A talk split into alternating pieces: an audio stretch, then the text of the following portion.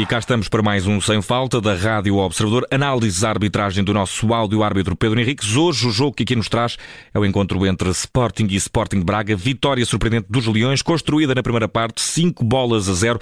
Muitos lances para analisar. Uma arbitragem de uh, Luís Godinho. Pedro Henriques, bem-vindo a mais um Sem Falta. Hoje, apesar do jogo poder, uh, podia pelo menos parecer relativamente fácil de gerir, até porque não havia muita pressão vinda das bancadas, houve aqui uh, muitos lances que vamos passar a analisar. Exato. Vamos, vamos lá então. Vamos começar pelo minuto 3. Amarelo a Fabiano. E na tua opinião, começa aqui o descaminho de Luís Godinho. Ah, sim, vamos lá ver. O, o, Fabiano acaba por ser induzido, no meu ponto. O Luís Vinho, aliás, acaba por ser induzido também na maneira como Nuno Santos depois fica também agarrado à perna. O, o que acontece é que o Fabiano tem a iniciativa de pontapear a bola.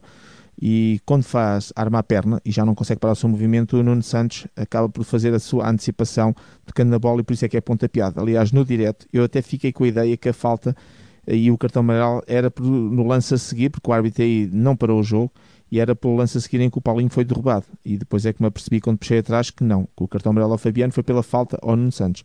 No meu ponto de vista, uh, estávamos numa fase muito precoce do jogo, acho que foi uma ação mais imprudente do que negligente e para mim uh, bastava ali um aviso, uh, uma pitela mais forte e era suficiente do que o respectivo cartão amarelo. Na tua opinião, amarelo mal mostrado a Fabiano. Exato. Ao minuto 4 temos mais o lance. O Sporting chega ao gol num canto. Bola batida uh, do lado uh, direito do ataque do uh, Sporting. Bola chega à cabeça de Paulinho. Um, Gonçalo Inácio acaba por encostar a bola na baliza. Poderia ter aqui algum fora de jogo. Verificámos que não. Mas há aqui um outro aspecto deste lance que tu queres abordar, Exato. Pedro vamos abordar dois aspectos. Primeiro, o que antecede o pontapé de canto, que devia ser pontapé de baliza. De resto, um, o jogador do Braga reclamou bastante e depois com a repetição percebe-se que ele mete o pé entre, entre, as pernas do Coates e ao pontapear a bola, a bola ainda bate no Coates antes de sair. Bate na coxa esquerda e, portanto, deveria ter sido pontapé de baliza. Aliás, percebemos que o árbitro ficou apanhado de surpresa, o assistente também não sabia o que fazer e eles demoraram, olharam um para o outro, comunicaram e depois tomaram a decisão que acharam uma mais correta, mas percebeu-se pela sua indefinição que não tinham a certeza. E normalmente nestas coisas, uh, havendo 50% de hipótese de acertar, normalmente erra-se, porque não se teve a percepção do lance e normalmente erra-se. E depois é a lei de Murphy, portanto, num lance que é absolutamente banal, que é um pontapé de canto, em tantos que há, uh, logo teria que resultar no gol a seguir. Ou, ou seja, o gol depois é todo legal porque desde o momento em que é batido o pontapé de canto, uh, o Paulinho cabeceia, o Gonçalo Nasce está em jogo e quando faz a recarga, depois da defesa do guarda-redes, portanto não há nenhuma ilegalidade. Isto é, a partir da execução do pontapé de canto, tudo legal, gol legal. A questão está naquilo que precede o pontapé de canto e o que precede era um pontapé de baliza e não um pontapé de canto e sendo o primeiro gol, enfim, há sempre esta questão que se associa uh, como erro. E ao, uh, uh, já vimos também essa questão do minuto 5, havia aqui esta divisão entre o minuto 4 e 5. O pontapé era pontapé uh, de baliza, que deu pontapé de canto, mas o gol do Gonçalo Inácio depois disso está legal. Ao minuto 8 é Paulinho quem faz de novo gol para o Sporting, com uma cabeçada de trincão a isolar o jogador do Sporting, que com, uma, com uma bela nota artística fez um chapéu ao Mateus. Resta saber se estaria para lá da linha. Não, tudo legal, porque primeiro no, no primeiro passo que é feito para o Trincão, o Trincão está em posição correta, e depois quando o Trincão também faz a assistência para o Paulinho, o Paulinho também está em posição legal. Portanto, nestes dois momentos, nestes dois passos, tudo correto, tudo certo, sem qualquer motivo para fora do jogo e, portanto, gol legal do Sporting. E ao uh, minuto 18 há um penalti assinalado a favor do Sporting, deu também gol, desta feita marcado por Pote. Resta saber se este penalti, creio que ganho por Edwards, tinha razão Exato. de ser.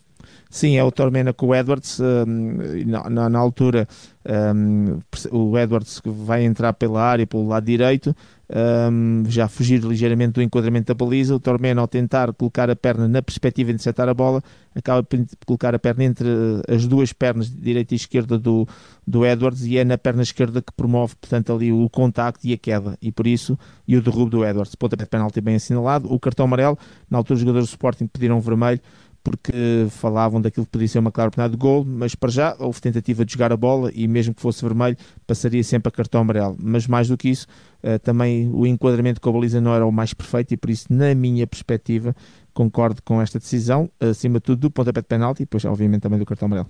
E há o minuto 24, novo amarelo, desta feita fora de áreas uh, para Porro, bem mostrado? Sim, aqui a Sobsequeira é uma situação em que o, o, jogador do Braga já tinha e o jogador do Sporting, nenhum deles estava a disputar a bola, a bola tinha ido exatamente para o lado contrário e o Porro teve um complemento desportivo ao chocar e, e, barrar ali a passagem do Sequeira. Não houve grandes repetições, ele até ficou-se agarrado à cara, uh, também pareceu que o contato foi também ao nível da cara, mas não dá para perceber. Mas de qualquer maneira, o simples facto de desinteressar-se de um, de um lance, não estás a disputar a bola e ires fazer uma obstrução e chocando contra o teu adversário de forma intencional, é motivo para cartão amarelo bem mostrado aqui. E ao uh, minuto 32, mais um amarelo mostrado por Luís Godinho neste encontro, desta feita para o homem do Braga, do meio campo, Almozerati, bem mostrado? Sim, é, o, o Almozerati faz uma falta sobre o Paulinho, uma falta simples, o árbitro apita e o Almozerati agarra na linha de protesto e bate a bola contra o solo. O que é curioso, e porque isso depois no direto não foi bem, não, eu não consegui explicar, Uh, é que o, o árbitro uh, ia, portanto, marcou, assinalou a falta a favor do Sporting e agarrou no cartão amarelo, já o tinha tirado do bolso para ir mostrar ao Almozrati. Só que o Sporting colocou a bola rapidamente em jogo e o árbitro fez ali um volta atrás como quem, como quem aparentemente já não ia mostrar cartão amarelo, mas não. Ele faz, seguiu aquilo que neste momento está prescrito na lei, que é como não teve, ia mostrar cartão amarelo, não teve tempo uh, de o fazer, uh, porque o, o, o, jogador do Sporting quis seguir o livro rápido, o árbitro depois na interrupção seguinte, e isto é permitido atualmente, um, eh, advertiu o respectivo jogador, uh, Almozrati. Portanto, isto é possível, uh, parece que ficou ali o cartão amarelo por mostrar. Normalmente os árbitros fazem é interrompem e não deixam seguir o jogo, mas foi tão, a, a bola foi colocada tão, de forma tão rápida e era uma jogada de perigo do Sporting que o árbitro deixou seguir e depois mostrou o cartão amarelo. De qualquer maneira, o cartão amarelo está sustentado no comunity desportivo de protestante mandando a bola contra o sol. E ao minuto 41, uh, eh, gol quarto do Sporting, que fez os 5 golos desta vitória na primeira parte. Resta saber se neste gol de Trincão, numa jogada em que o Sporting estava muito pressionado e acabou por desmontar a equipa do Braga, com tantos passos eh, de retura, resta saber se não havia aqui um fora de jogo que ficou por marcar, Pedro. Tudo legal. Primeiro o Nuno Santos, que é quem faz a assistência, sai do seu meio campo e, portanto, como sabemos, um jogador quando está no seu próprio meio campo, no momento do passe, nunca está em fora de jogo independentemente dos jogadores que à frente, e depois quando o Nuno Santos faz a assistência para o Trincão, o Trincão está atrás da linha da bola, e como também sabemos, sempre que o jogador está em linha com a bola ou atrás da linha da bola, nunca está em fora do jogo. Portanto, gol 4 do Sporting, gol legal, sem qualquer infração fora do jogo.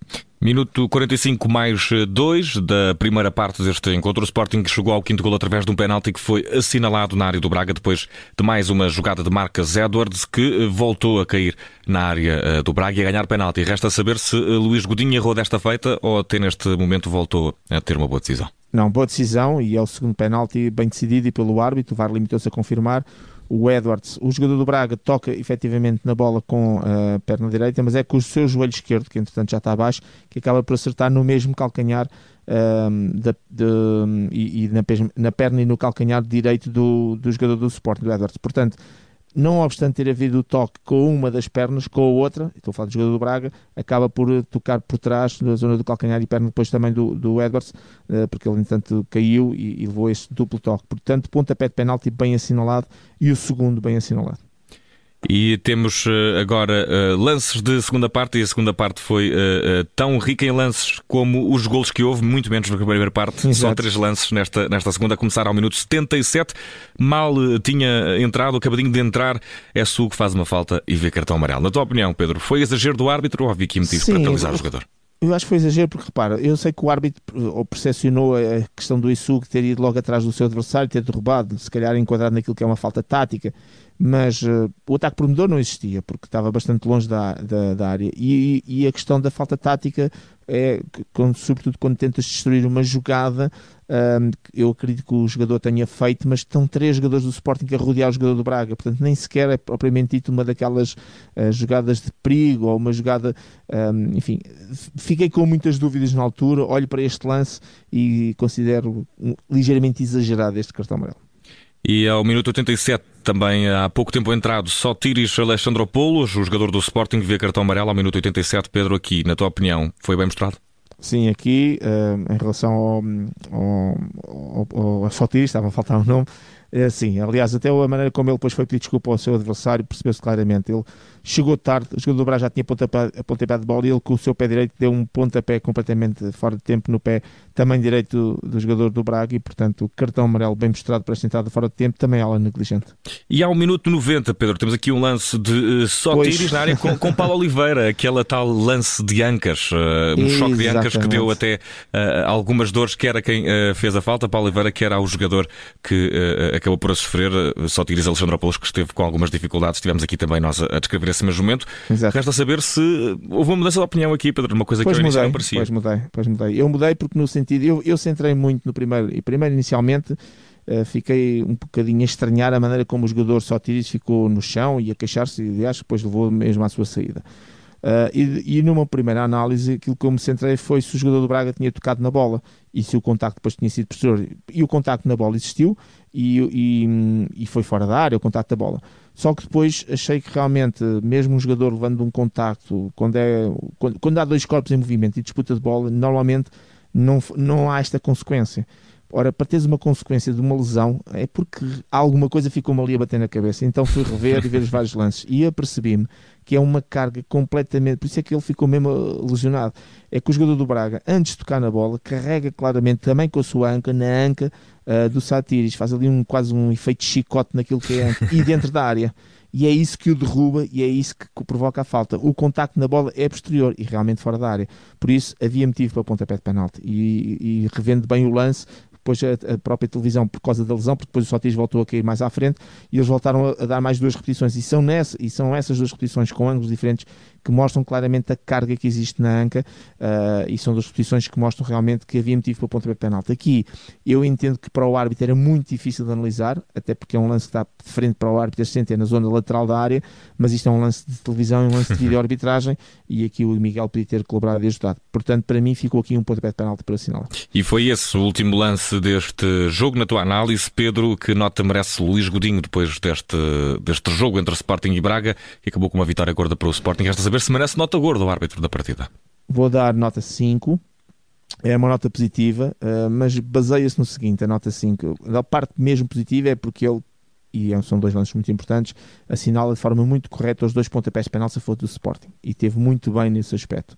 De resto, para mim, Luís Godinho é um, é um dos bons árbitros, só que às vezes tem arbitragens irregulares, sobretudo porque é demasiado, eu não gosto da expressão porque não há rigor nos cartões amarelos, ou há não há, mas eu utilizo para as pessoas perceberem, é demasiado rigoroso na aplicação da disciplina e isso depois torna irregular a, a sua ação porque usa um critério que depois não consegue aplicar em todas as situações. Eu preferia um critério com menos cartões que pelo menos uniformizava a sua ação relativamente à maior parte das ações. E depois tem este lance, eu ia, ia dar 6, mas tem este lance final que, eh, embora dividindo um bocadinho a responsabilidade com o vídeo árbitro, que é um lance de pontapé de penalti e ficou por assinalar. Não tem qualquer impacto no jogo, o jogo ficou 5 a 0 Uh, há depois também aquele erro do pontapé de canto que, quer queremos que não, acaba por desbloquear o, o jogo e, que dá origem ao primeiro gol e, portanto, alguma irregularidade na, na, disciplina. O primeiro gol que nasce de um pontapé de canto que devia ser pontapé de baliza, lado negativo e com o pontapé de penal final. Lado muito positivo, realmente, os dois penaltis bem assinalados. Daí, vamos mesmo para o meio da tabela, nota 5, nota positiva, mas podia ter sido mais, porque há aqui pequenos erros sem influência no jogo, mas podiam melhorar a sua prestação. E eh, está feita a análise arbitragem aos lances deste uh, Sporting 5 Braga 0, arbitragem de Luís uh, Godinho, que uh, apesar de não ter tido nota brilhante, tem nota positiva. Pedro Henriques, cá estaremos para mais jogos do campeonato, para mais jogos da Taça da Liga, sempre Exato. com o foco de analisar a arbitragem. O próximo é já esta quarta-feira, Bloco do Porto Gil Vicente. Contamos contigo. Um grande abraço, Pedro. Até à próxima. Um abraço, até amanhã. Obrigado.